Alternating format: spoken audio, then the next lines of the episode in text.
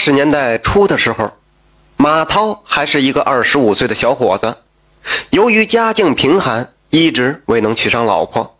在那个年代，二十五岁还没结婚，在村里边已经算是大龄的光棍了。他很惆怅，但却始终想不出好办法来解决，因为他家境贫寒，没有哪家姑娘愿意嫁给他。说起这个马涛，还真是一个非常苦命的孩子。他在八岁的时候，父亲上山砍柴，不小心从山上摔了下去，从此以后，他就变成了单亲家庭的孩子。他在十三岁那一年，母亲也因病去世了。从此以后，他就变成了一个彻彻底底的孤儿。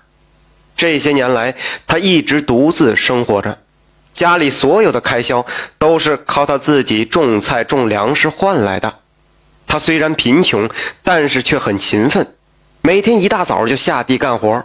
村里的长辈们也都很喜欢他，也时常开玩笑地说要给他介绍个姑娘，只是一直未能如愿罢了。有一天呢。马涛跟平常一样上山干活，只是这一天他干得特别久，太阳都快落山了，他依然没有回家。就在这个时候，他忽然听到几声动物的哀嚎，他循声走去，发现一只受伤的小狐狸躲在草丛之中。要知道，在那个年代，狐狸也是非常难见到的动物。他看了看狐狸的伤势，好像是。摔到了腿，受了伤，脚上有斑斑血迹。出于好心，他将狐狸带回家进行了包扎。马涛家里边虽然贫穷，平时很少有肉吃，但他在看到狐狸的时候，却从未有过半点邪念。他帮狐狸包扎完伤口以后，就示意他离开。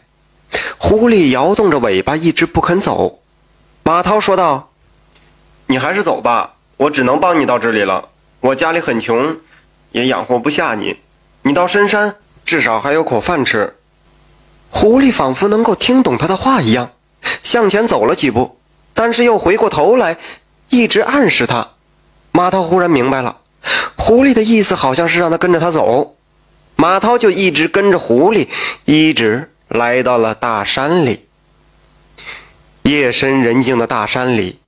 马涛仅靠着一只马灯照明，他走了很久，大约一个多小时的时候，他实在是觉得口干舌燥，有点迈不开步子了。这个时候，他开始懊悔起来，他觉得自己的行为有点荒唐，甚至有点可笑。他居然会跟着一只狐狸走这么远的路，而且还是在晚上。就在这个时候，狐狸冲他叫了两声。并示意他向前看。马涛举起马灯往前看了一下，就被眼前的一切给惊呆了。原来狐狸将他带到了坟堆里面。他转身就想跑，却被狐狸的嚎叫声给绊住了脚。狐狸一直示意他进去，也不知道为什么，他竟然就真的进去了。这是一片大墓地。里面葬着各种不同的人。马涛跟着狐狸走了一段路，来到一座古墓旁，狐狸不停地用头撞着墓碑。马涛明白了他的意思，用手轻轻一推，门果然开了。马涛借着灯光，隐约看见里边有好多东西。他把马灯举到跟前一看，我的天哪！那全是各种各样的稀世珍宝，是他一辈子都没见过的。他明白了，狐狸这样做是为了报恩。虽然里面有很多东西，但马涛也并不是一个贪得无厌的人。他随便选了一件古董，就将墓碑封好，直接离开了。从此以后，他就过上了不一样的日子。他有了钱。盖了房子，还娶了老婆，并且生下了一个非常可爱的儿子。没有人知道他的钱到底从哪儿来的。每当有人问起啊，他就说是父母给他留下的遗产，之前都没找着，直到现在才找着。